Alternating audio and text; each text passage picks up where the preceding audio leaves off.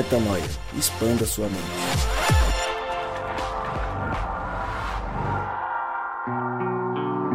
Sim, sim, sim, está no ar mais um podcast Metanoia e nós chegamos ao podcast Metanoia número 207 e como eu sempre digo, repito e mais uma vez eu falo, meu nome é Lucas Vilches e nós estamos juntos nessa caminhada. Lembrando você que toda terça-feira um novo episódio é lançado e você acessa tudo o que fazemos lá no nosso site portalmetanoia.com. Antigamente, Gabriel Zambianco, a gente tinha dificuldade de trazer as pessoas, de fazer as pessoas é, fidelizarem participação no Metanoia, porque a gente fazia uma coisa presencial, é, em horários completamente absurdos, é, na contra-agenda do que a galera vive na correria, mas hoje conseguimos manter as pessoas conosco e cá estamos mais uma vez juntos para gravar o Metanoia, eu, você e quem diria, Rodrigo Maciel não está conosco e deu lugar a ela. Quem diria? Exatamente quem diria, e ele deu lugar a ela que já está virando é, uma, um, uma pessoa, um membro, é, como posso falar? É, perdi a palavra, mas enfim, uma pessoa fixa praticamente do Metanoia. eu tenho muitos adjetivos, talvez não venha ao caso usar agora, o público pode me entender de uma forma equivocada, mas é uma menina muito agradável, uma menina de opinião forte, que levanta uma bandeira bacana. E é bom tê-la tê aqui à mesa virtual. Deste... A mesa virtual, Mari Moraes, falando com a gente mais uma vez. Tudo bem por aí, Mari? Tudo bem, quero celebrar. Finalmente meu golpe de Estado foi concretizado. Eu tomei o lugar do Rodrigo. E eu tô muito feliz com esse momento. Eu sabia! Eu, tanto que eu avisei o Rodrigo. Tanto que eu avisei. Mas azar é o dele, sorte é a nossa. Faz uma vinheta é... pra mim, e faz uma vinheta pra mim também. Olha aí, já tá querendo. Não, já tá querendo apelidinho, já quer um Mari, Mari. Acabou de chegar. Calma. Né, não, não é assim. O Lucas não é fácil assim. O Lucas é uma amizade difícil de ser conquistada, menina. Vai com calma. Ele não é o Rodrigo. Ele não é o Rodrigo que vai com todo mundo. É... Já tô sentando na janela mesmo. O Rodrigo é tipo o Poodle. Você chega perto, ele vem e já. Ah, que legal, fofinho. O Gabriel Zambianco, para ganhar o Gabriel Zambianco, demorou o quê? Uns 170 episódios, Gabriel? Oh, fora uma amizade fora, tive que cultivar. Agora eu tô mais relaxado já. Mas é, foi, foi complicado. Até parei de falar. eu percebi, tá, tá, tá, tá rolando, né? Mas também você mudou aí, você mudou pro outro lado de São Paulo, né? E eu tô aqui na, na República de Diadema, um lugar um pouco mais fechado, tá difícil o acesso. Você tá com seu visto ah, válido? Você tá com seu visto válido para tá vir fechada, aqui? né? É, então. Fronteiras fechadas. Aí não dá, né, cara? A gente, a gente vai agora... deixar a Mari participar ou vamos deixar só a gente mesmo bater um papo? Não, tudo bem. Eu ia falar do Principado de Diadema, mas vambora. Mari, minha querida. Por obsequio. Por obsequio, né? É uma honra. Dá essa graça então, Daremos. E vamos juntos então para mais um episódio de expansão de mente. No episódio passado, a gente falou sobre um dos trechos de Salmos. E eu acho que sempre que a gente fala de Salmos, eu não lembro de um episódio de Salmos que não foi incrível assim. E o episódio passado foi muito bacana. E por ter sido tão legal, a gente resolveu vasculhar o livro dos Salmos para encontrar mais uma, uma informação bacana, mais uma metanoia bacana. E hoje a gente resolveu falar sobre Salmos 19, o que está por trás desse texto, quais as aplicações que a gente pode trazer para o nosso dia a dia, para a nossa rotina. E cá estamos então para falar deste texto. Eu não vou deixar o Gabriel me cortar dessa vez, Mari, então já vou te passar a bola direto. Você não quer ler aí? Leia para gente Salmos 19, do começo ao final, de 1 a 14, e depois a gente vem conversando sobre isso, pode ser? Então vamos embora. É, os céus declaram a glória de Deus, o firmamento proclama a obra das suas mãos. Um dia fala disso ao outro dia, uma noite o revela a outra noite. Sem discurso nem palavras, não se ouve a sua voz. mas a sua voz ressoa por toda a terra e as suas palavras até os confins do mundo. Nos céus, ele armou uma tenda para o sol, que é como um noivo que sai de seu aposento e se lança em sua carreira com a alegria de um herói. Sai de uma extremidade dos céus e faz o seu trajeto até a outra. Nada escapa ao seu calor. A lei do Senhor é perfeita e revigora a alma. Os testemunhos do Senhor são dignos de confiança e tornam sábios os inexperientes. Os preceitos do Senhor são justos e dão alegria ao coração. Os mandamentos do Senhor são límpidos e trazem luz aos olhos. O temor do Senhor é puro e dura para sempre. As ordenanças do Senhor são verdadeiras e todas elas são justas. São mais desejáveis do que o ouro, do que muito ouro puro, são mais doces do que o mel, do que as gotas do favo. Sensacional. O texto é muito bonito e traz é, algumas reflexões bacanas, né?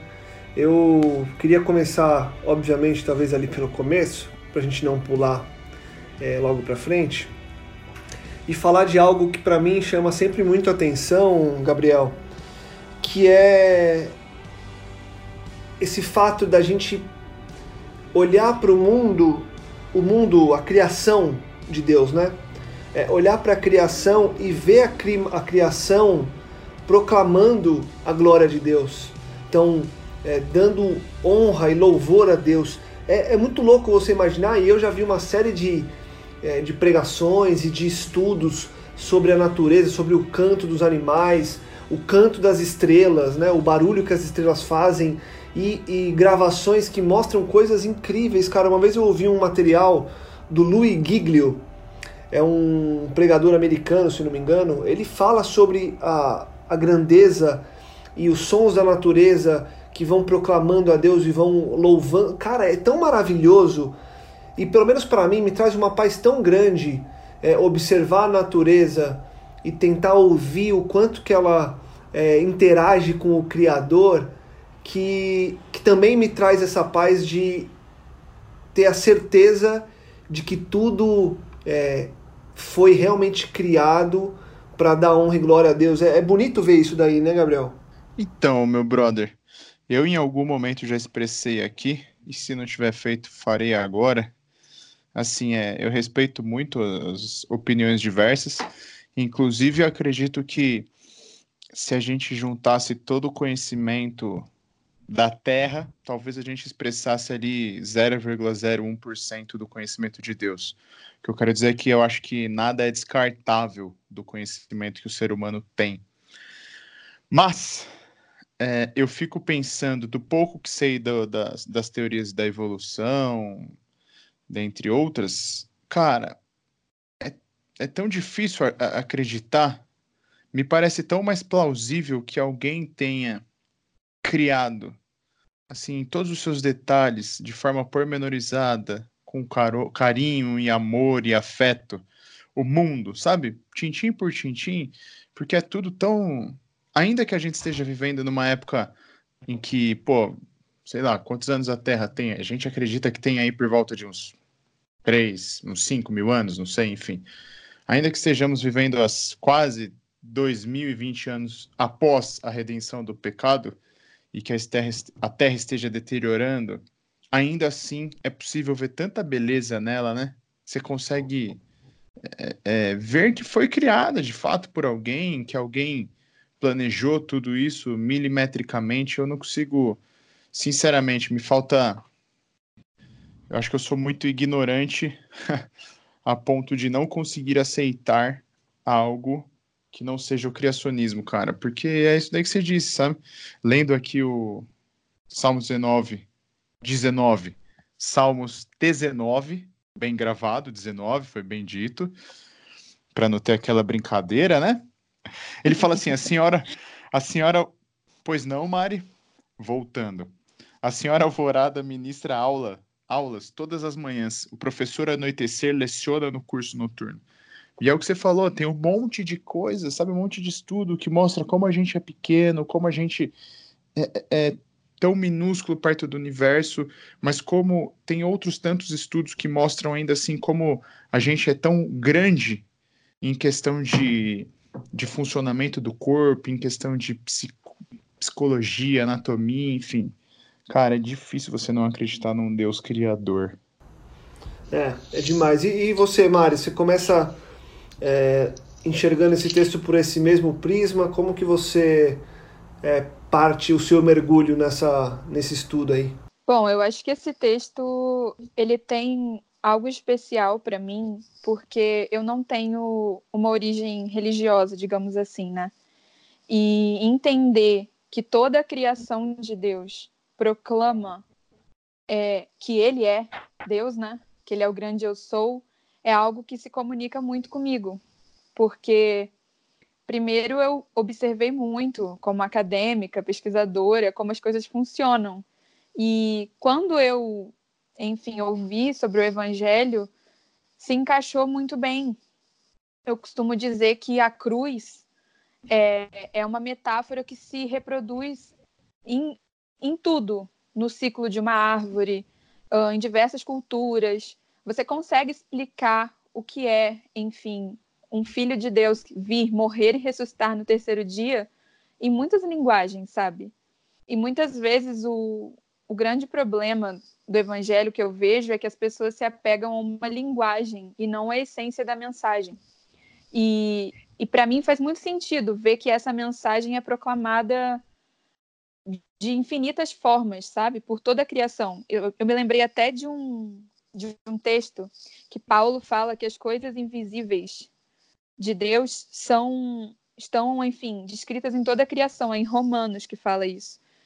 As, as, características invisíveis de Deus estão proclamadas em toda a criação. Eu acho que em primeiro momento é isso, é ver esse significado um, por tudo que existe, e a segunda coisa é enxergar a bondade de Deus, né? Porque a gente já viu isso no podcast sobre a glória de Deus significar a sua bondade, com base naquele texto que quando Moisés pediu para ver a glória de Deus, o Senhor falou que deixaria ele passar e, e, Moisés veria toda a sua bondade. Eu acho que mais que ver um Deus criador ou um Deus potente, entender a sua bondade, o seu DNA por meio desse olhar, sabe? São essas duas coisas que esse texto me comunica no primeiro momento. Legal, legal demais. Ele esse primeiro trecho, né, que ele vai falar que os céus declaram a glória de Deus, e que um dia fala para outro dia, a noite revela para outra noite. No terceiro verso, ele, ele traz uma, uma frase que para mim é muito interessante, que ele coloca sem discurso nem palavras, não se ouve a sua voz. Aí no quarto ele fala, mas a sua voz ressoa por toda a terra, e as suas palavras até os confins do mundo. É, é engraçado, né? Porque ele fala que não tem discurso nem palavras, e ainda e, e, nem, e nem se ouve a sua voz. Ainda assim, a sua voz ressoa por toda a terra e as suas palavras até os confins do mundo. É a natureza aí, né, Gabriel? A natureza, e talvez não só a natureza, né? É a criação do eterno ressoando aquilo que está no nosso âmago, que está na nossa essência, né? É, eu acho que podem ser as duas conotações. Provavelmente ele está descrevendo, descrevendo a natureza, mas é, é, ministrando a forma como Deus fala com a gente, né? Eu não sei vocês, mas eu nunca ouvi a voz de Deus como como é na Bíblia, como ele falava, né? É, como, por exemplo, quando pega fogo, lá o arbusto, a sarça ardente, enfim. Eu nunca ouvi a voz de Deus propriamente dita, mas eu ouvi ela nesse, nesse silêncio. Cara, eu creio que, que ouço a voz de Deus a todo momento. Porque é, é, não sei se vocês sentem a mesma coisa, mas é uma presença, né? Uma presença de espírito mesmo, que preenche a terra, preenche as pessoas que estão ao seu redor. É, é isso, né, cara? Na versão a linguagem ele fala assim: mas seu silêncio enche a terra. Mesmo calado, é a verdade propagada por toda parte eu acho que a gente não está preparado para receber de Deus a, nada além do silêncio, sabe? Eu acho que ele é tão grandioso, tão magnificente, que se ele se posicionasse presencialmente perante nós, acho que a gente não ia conseguir, pecadores, pecadores que ainda somos, é, suportar a presença de Deus. Então, basta o silêncio para que isso já preencha por completo o nosso viver. Eu queria concordar rapidinho com o Gabriel, é que, como o Lucas gosta que a gente seja prático, é, no dia a dia, assim, conversando com o pessoal do reino, é, essa questão do silêncio preencher um espaço e também aprender a ouvir a voz de Deus no silêncio é um desafio muito prático, assim, que é muito relevante para a gente conversar, porque a principal queixa das pessoas no relacionamento delas com Deus é que elas sentem que as orações delas não são ouvidas. De fato, tem toda uma série de questões de, de você pedir em, em, em interesse próprio, as orações que não são ouvidas porque se pede pelo motivo errado, como se fala em Tiago. Mas é que eu gosto muito de, de lembrar o tempo que, que Jesus esteve no deserto, de não focar só no momento em que ele interagiu, por exemplo, com, com Satanás, sabe? Mas em, em cumprir a vontade do Pai, não fazendo nada enquanto o Pai não falava nada. E se a gente entende a oração como momento não de dizer para Deus o que ele tem que fazer, mas de tomar consciência do que ele está fazendo, o momento de me conectar a Deus e não fazer Deus caber nas minhas pequenezas, né? É, o silêncio faz muito sentido, porque tem muitas coisas que Deus está fazendo no mundo que a gente simplesmente não compreende. É como, como o Gabriel falou, sabe? O silêncio, de, a, a, em muitos casos, o silêncio é tudo que a gente pode receber.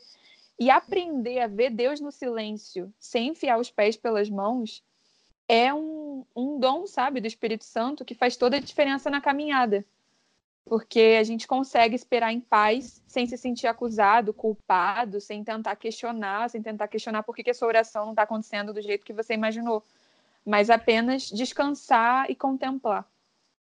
A gente está acostumado aí pela religiosidade que a gente vivencia, vivenciou experiência, tem como experiência, enfim, a se posicionar diante de Deus, né, por meio da oração e já começar a falar já começar a falar, já começar a falar. E eu, durante muito tempo, eu, eu me pegava pensando nisso que a Mari comentou, naquilo que eu disse, de não ouvir a resposta de Deus e de, de repente, não ter a resposta para aquela oração que eu estava fazendo e tudo mais.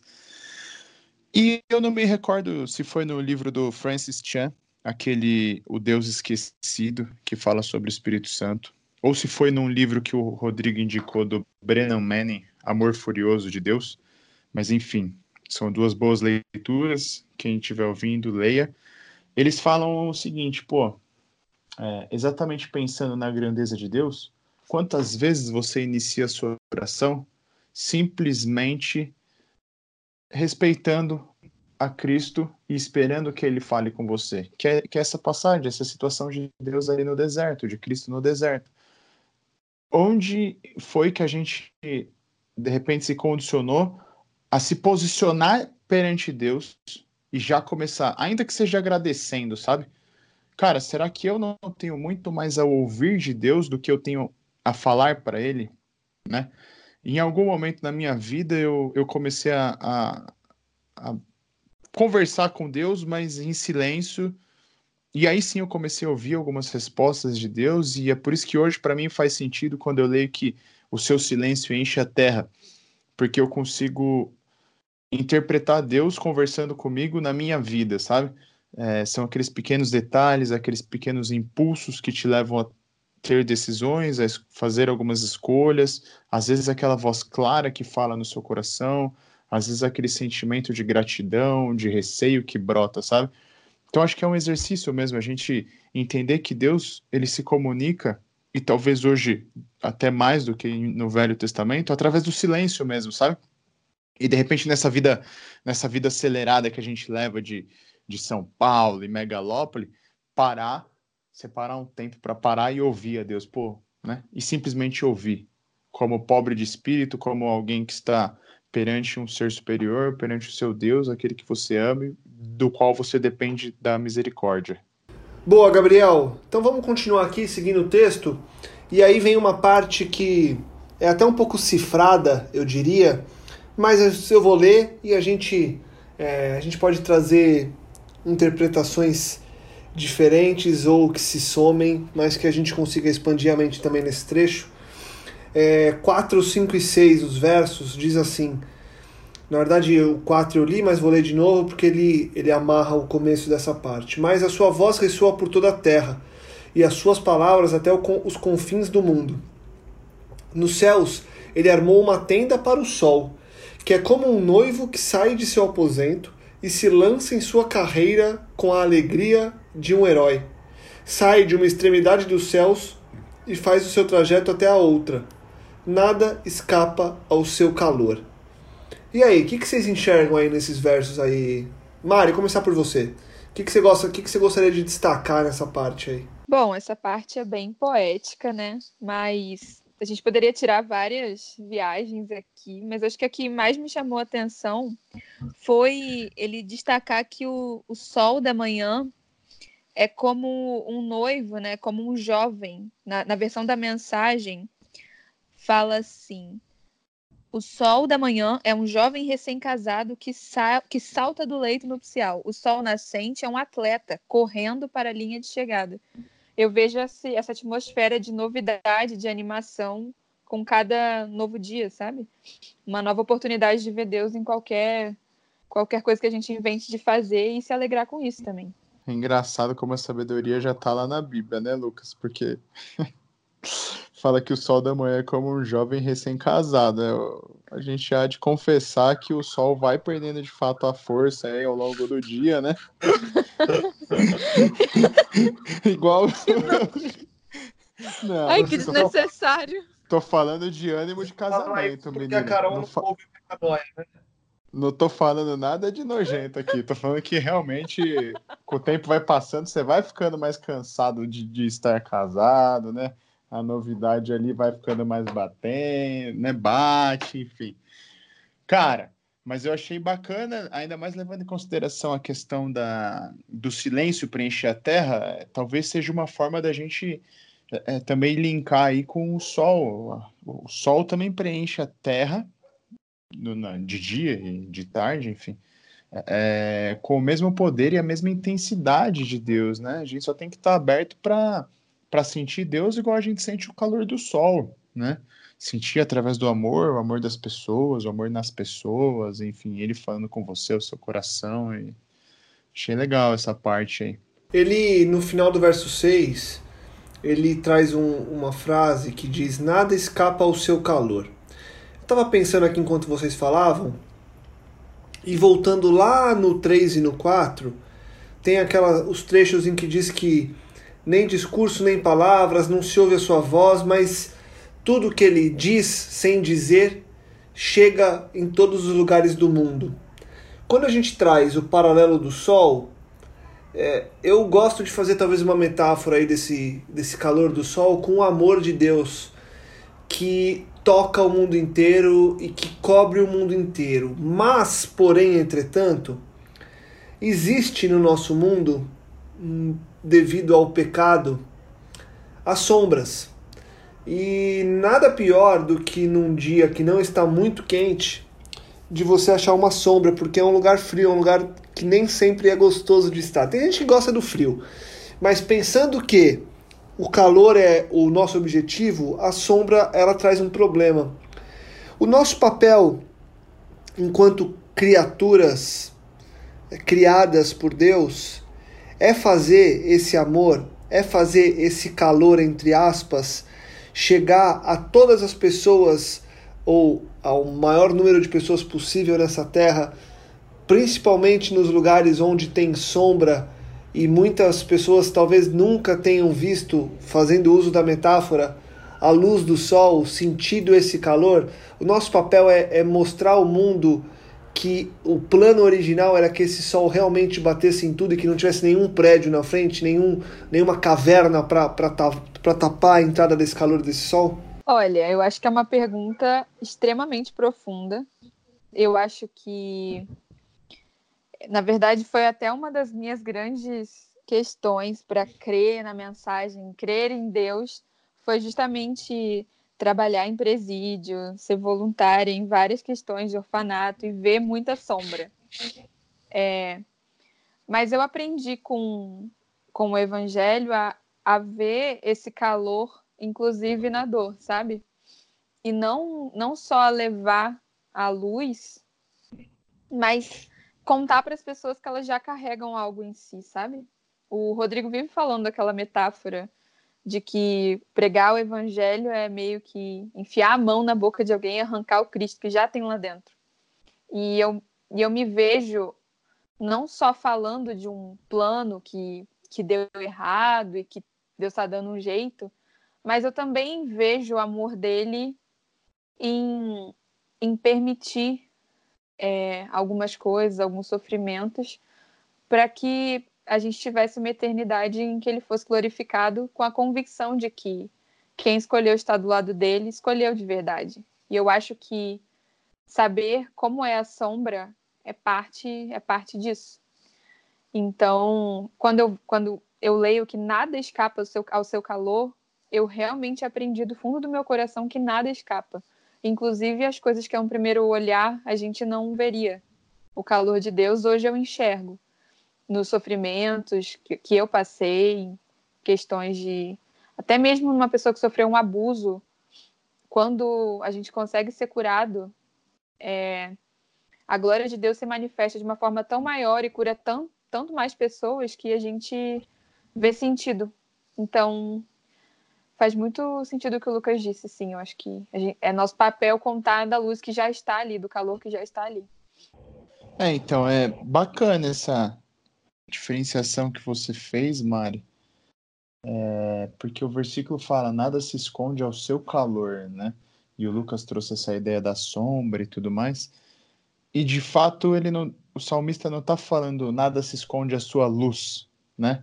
Isso me levou a pensar que, de fato, a gente vai passar por situações igual as que você descreveu, Mari, em que a gente vai estar na, na sombra do pecado, ou seja, vive, vivenciando as consequências do pecado, né? Então, de repente, passando pela perda de alguém, passando por situações de abuso, em que você vai sentir o calor de Deus, ainda que esse calor você venha a sentir só quando você vier você for curado, quando você toma conhecimento, né? Você vai poder olhar para trás e falar: "Pô, Deus sempre cuidou de mim". Ainda que naquele momento eu tenha sofrido, Deus estava cuidando de mim. E é o que permite hoje eu curar outras inúmeras pessoas, né? Eu achei bem legal agora pensando nesse por esse lado, porque de fato Deus ele está tomando conta de tudo. E no último, no último podcast, no 121, Salmo 121, a gente comentou isso, né? Qual é o socorro de Deus? Né? O socorro de Deus não é a solução da oração que eu peço para mim. O socorro de Deus não é a solução dos meus problemas pela minha ótica humana, né? A solução de Deus, de repente, é só esse calor, esse abraço, esse aconchego que um dia eu posso interpretar da, da maneira correta, né? Legal demais. Na sequência, eu, eu queria fazer um gancho rápido para a gente não perder essa sequência. A gente falou de tudo isso, desse calor, dessa é, do nosso papel enquanto criaturas. Mas na sequência ele começa o próximo verso entrando num tema que parece é, que destoa, que parece que vai para um outro, começa um outro capítulo quase.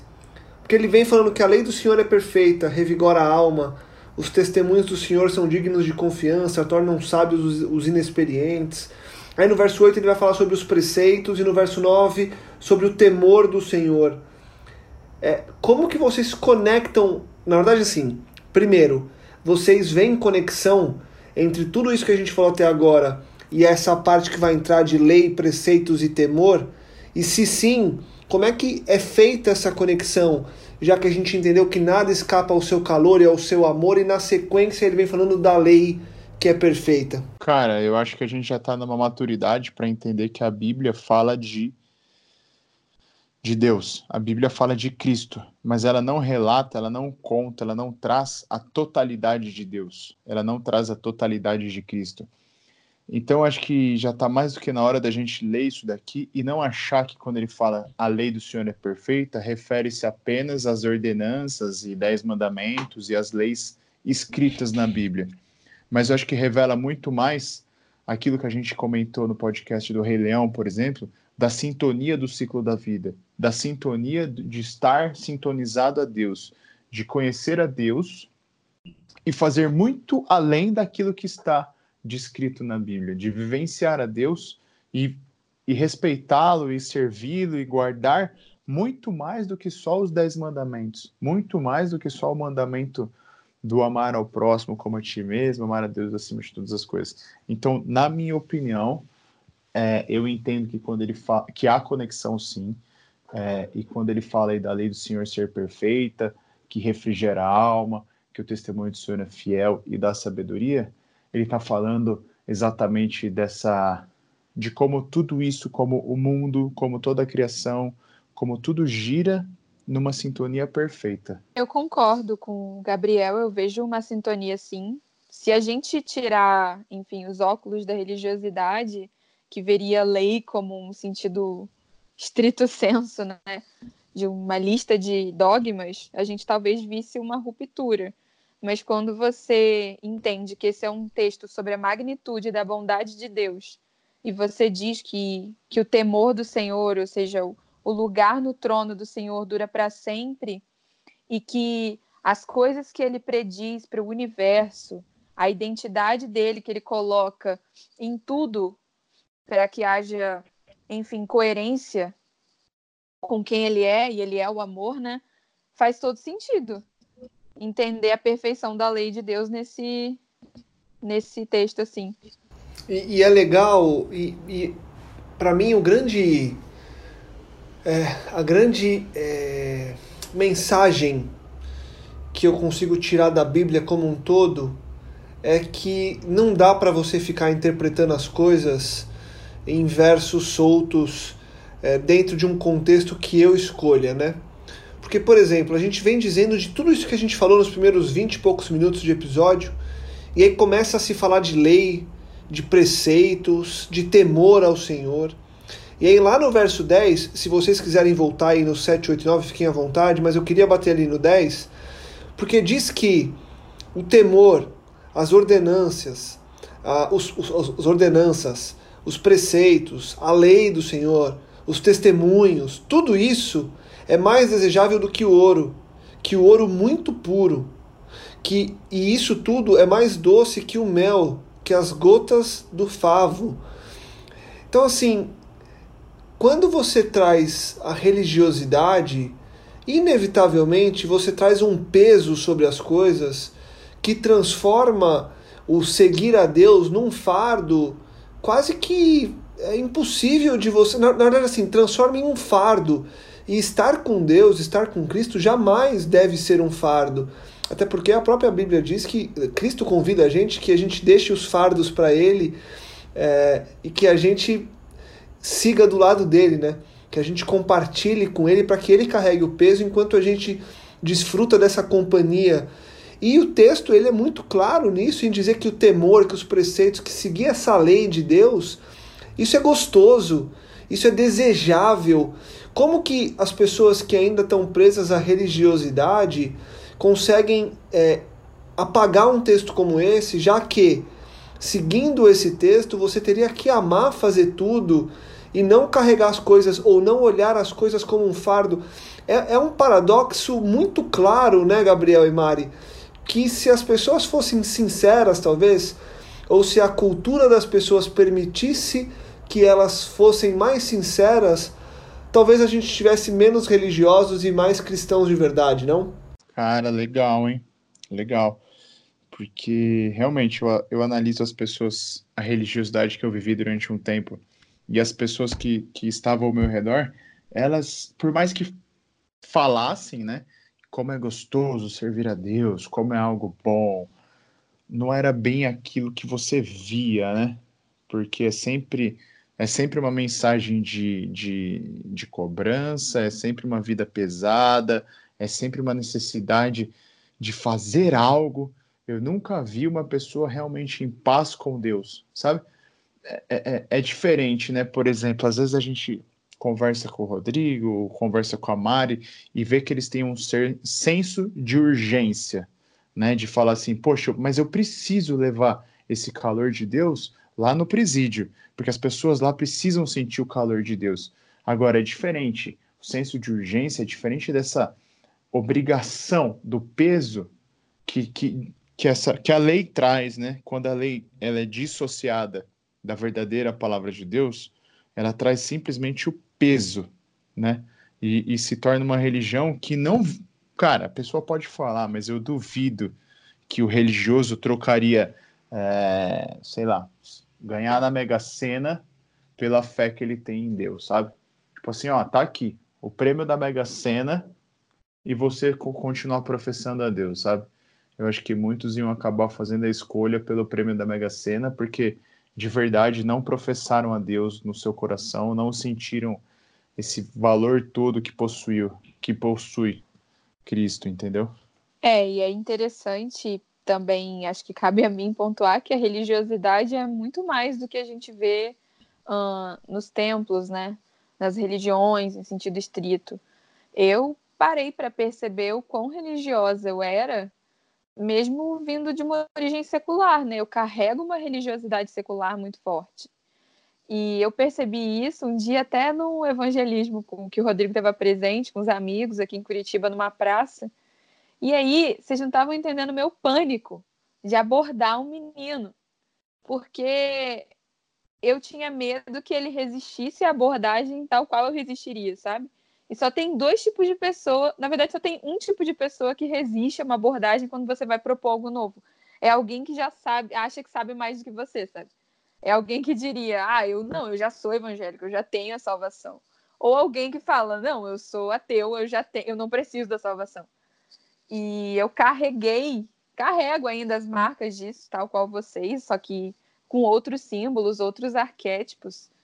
Mas essa essa religiosidade é um negócio assim, que é uma forma, né? Quando Deus falou com os, quando Jesus lidou com os fariseus, ele não estava lidando só com o templo, a galera do templo, mas com todas as pessoas que exaltam a forma em vez da essência. Demais. E quando ele ele fala de que de que é desejável fazer tudo isso, é engraçado porque na sequência ele vai falar que o servo é advertido mas que há grande recompensa em obedecer. E aí, eu, aí vem aquela pergunta de sempre, né? É, eu obedeço porque ganho uma recompensa ou a minha recompensa é obedecer, né, Gabriel? É, uma boa, né, cara? Que é a lógica, né? Acho que eu, a dificuldade de, de entender a graça é isso, né? Não é foi dado, é de graça, já tenho, o que faço, faço bom uso, não faço bom uso, enfim, sou merecedor, não sou. Eu acho que a grande, a grande dificuldade que as pessoas têm é exatamente de, de entender como é agradável servir a Cristo.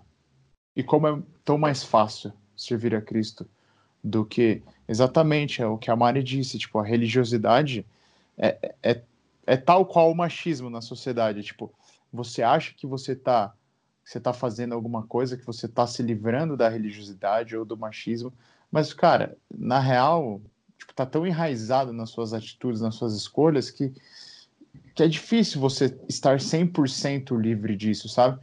E eu acho que é aí também que, que, que vem ali um pouquinho do versículo 13, que fala assim, pô, no final das contas, por mais que seja tão bom servir a ti, que o Senhor me guarde da soberba, sabe? Que na realidade Deus se senhoria de mim, né? Então eu serei sincero e livre da transgressão de achar que eu sei algo, sabe? Da transgressão de achar que eu, pô, que eu posso fazer algo, que eu posso ser recompensado de algo, né? Mari, como que é, é... eu, vou, eu vou tentar começar a amarrar o final aqui para a gente não se estender em cada um dos versos, e mas fiquem à vontade, obviamente, para entrar em cada um deles, mas a partir do verso 12, ele começa a concluir de verdade o texto. Primeiro, ele fala sobre quem pode discernir os próprios erros, absolve-me dos que desconheço. Depois, coloca para. É, também guarda o teu servo dos pecados intencionais, que eles não me dominem, então serei íntegro, inocente de grande transgressão. É, ter prazer em seguir a Deus é olhar para os próprios erros com uma lente mais clara e com, com mais coragem, talvez, de assumir os problemas para realmente é, encontrar um caminho de paz e de proximidade ao, ao Criador, Mari? Eu acho muito interessante essa pergunta. Eu acho que é até uma oportunidade de esclarecer uma coisa. Que frequentemente, quando a gente fala desse conceito de graça, que não tem mais depois, né? Que não tem porém, que é graça plena, frequentemente as pessoas elas acham que a gente está levantando a bandeira da libertinagem né? e que a gente está desenhando, projetando um Deus condescendente com a nossa própria maldade. Mas eu acho que é exatamente o contrário. Não é que Deus, que não é que eu tudo é muito perdoável e que eu não não sou tão mal assim, sabe? Não é condescendência é justamente para mim a compreensão da graça vem quando eu tenho uma a coragem, como você disse, de declarar para mim mesmo, de inclusive orar para Deus me mostrar a minha própria maldade, sabe? É aquela questão de entender que eu tenho tanto a ser perdoado e que não há não há possibilidade de eu me esforçar que me faça chegar perto do que é o ideal de ser como Cristo. Então, eu faço porque eu quero, porque eu sou, porque eu gostaria de. É agradável me parecer com Jesus, mas quem tem a, a ilusão de que fazendo você alcança alguma coisa é porque ou não conhece o ideal de Cristo ou não conhece a si mesmo, sabe? Então, esse absoluto senso de impotência diante do tamanho da sua própria maldade, a coragem de reconhecer que você, cada vez que não dividiu os seus bens, cada vez que você não se sensibilizou com a situação de um irmão, que você teve duas túnicas e não deu uma, de ver pecado nessas coisas, sabe? Entender de como você quer dormir até mais tarde, você não quer responder um WhatsApp de um irmão que tá mal, você não pergunta como as pessoas estão. Assim, é um, um conhecimento tão grande da maldade que é em mim que não há outra, outro mecanismo de me achegar a Deus que não seja pelo pedido que o próprio salmista faz, que ele me absolva, que ele me guarde dos meus pecados intencionais, que eles não me dominem. Se não for pela intervenção de Deus, pela intervenção da cruz, do Espírito Santo, não há acesso. E é muita ingenuidade, e eu não acho que seja má fé, mas ingenuidade mesmo, achar que você pode comprar um acesso agindo de determinadas formas com umas regrinhas aí que alguém escreveu ali para você, sabe? É algo muito mais profundo e falta mesmo às pessoas essa autocrítica, pelo que eu vejo aí, principalmente dentro das igrejas. É uma boa compreensão mesmo, porque realmente a graça, uma vez que você compreende, na realidade ela não te traz condescendência e libertinagem. Ela te mostra o quão pecador você é, né? E é um exercício muito bacana mesmo você tentar é, é, é, expurgar os seus erros, mas é o que o salmista fala aqui, né? Quem pode entender todos os seus erros? Tem tanta coisa oculta, né? É o que a Mari disse, tipo, não é simplesmente não responder um WhatsApp, não é simplesmente não responder o WhatsApp de um irmão que está precisando, mas é, é de repente alimentar a maldade que há em você de querer dormir mais um pouco pro seu próprio prazer, sabe? Então é tão mais profundo realmente quando você compreende que, cara, se não for Deus na sua vida, se não for eh, sentir esse calor que Deus é, não tem como, Lucas, não tem como, velho.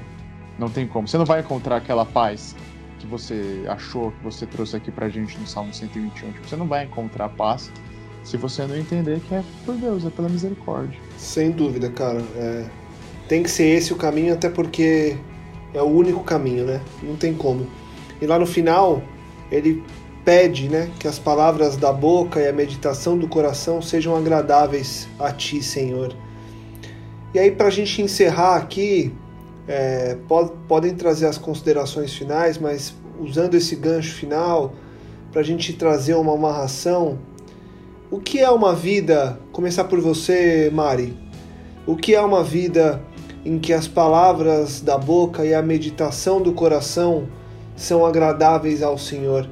Como é que a gente conclui esse episódio amarrando com essa frase, tendo uma vida que no fim das contas proclama ao nosso Criador? Eu acredito que aqui se encaixe muito uma coisa que a gente prega, acho que a gente já falou aqui no podcast, da gente entender de uma vez por todas que só existe a história de Deus. Que quando ele criou o mundo, ele estava criando a história de uma família, com todos os percalços que a queda, é, enfim, que tudo isso implicou e os meios que ele que ele, enfim, propôs para que a gente o conhecesse, no fim das contas é tudo sobre mesa, tudo sobre sentar à mesa, repartir o pão, entender a simplicidade de que se relacionar é o eixo de todas as coisas. E eu acredito que ser agradável, viver uma vida, usar palavras, ter uma boca e meditar de acordo com a forma que é agradável a Deus é viver segundo essa consciência de família. Nem um extremo de, enfim, de ego, de só pensar em si mesmo o tempo todo, tampouco o outro extremo de se suicidar pelo próximo sem ver um sentido, por pura filantropia. Mas entender que você existe sim, mas você existe em nós, você existe em família. Eu acho que propagar essa consciência com a sua boca, com seus passos, com todos os seus sentidos, por onde, onde quer que você vá, é isso que Deus espera de nós, que nós continuemos escrevendo a história dele e não tentando teimar em escrever capítulos que, no fim das contas, vão ser dilacerados no, no fim de todas as coisas. Assim, para mim, talvez algo que eu tenha, tenha aberto o coração aí no último podcast foi de situações que eu vivi, da qual talvez a minha atitude não tenha sido tão exata com a minha boca e vice-versa. Então hoje eu prezo muito para que a meditação do meu coração, aquilo que eu penso, sabe, aquele Deus que eu conheço, que ele seja de fato revelado através da minha boca, das minhas atitudes, das minhas ações. Então eu, eu tenho buscado tentar ser menos hipócrita e aos meus olhos, comigo mesmo e principalmente aos outros, para que os outros possam ver em mim quem Deus é, possam ver em mim que que ele é meu Senhor, entendeu? E de repente, através de mim, conhecer um pouquinho daquilo que a gente começou falando que a natureza revela, sabe? Que é esse Deus que cuida, esse Deus que guarda, enfim. Agora, como fazer isso, Lucas? Realmente é difícil, é só morrendo aos poucos, é só, sabe? É só expurgando do seu coração aquilo que é que é de ruim, que é a, a raiz mesmo daqueles pecados que a gente ainda guarda. É, eu acho que é complicado, cara é o dia a dia, não pela perfeição do ser, mas porque é agradável que as pessoas conheçam através de você o Deus que você conhece. Tipo aquele paizinho, sabe? Aquele aba, aba pai, que o Rodrigo, que a Mari fala, né? É bom, cara, é gostoso, é prazeroso conhecer esse sol da manhã, né? Enfim, é isso aí, velho. Sem três pontos, porque eu não sou o Rodrigo, e sumarizando bem rapidinho. Não, e, e, e, eu acho que não tem como não ser assim dessa vez, Gabriel, porque é uma coisa realmente de uma conquista diária, uma luta diária. E assim como esse sol que nasce todo dia, é, nascemos todos os dias para sentir esse calor de novo, nos aquecer e conseguir viver de uma forma cada vez mais desejável. É, que seja cada vez mais próximo àquele plano inicial, aquele desenho inicial e que a gente é, consiga fazer esse tipo de reflexão para nos ajudarmos uns aos outros a chegarmos o mais próximo possível disso tudo, né? Mas sensacional, mais um dia de muita expansão de mente, mais um dia de revelações legais. Obrigado, Gabi, por tá, por trazer Valeu, é, mais reflexões. Mari, sensacional, obrigado. Continue conosco. Valeu, falou. E a você que escuta a gente, que você consiga seguir esse plano, consiga ter uma vida é, agradável, uma vida desejável aos planos do Eterno. E se tiver alguma dúvida, quiser fazer um questionamento, quiser entrar em contato com a gente, manda um e-mail para nós, podcastmetanoia.gmail.com e continue com a gente seguindo nas redes sociais e acompanhando o nosso podcast. A gente volta semana que vem com muito mais metanoia, com muito mais expansão de mente. Um abraço a você e continue com a gente. Metanoia, expanda a sua mente.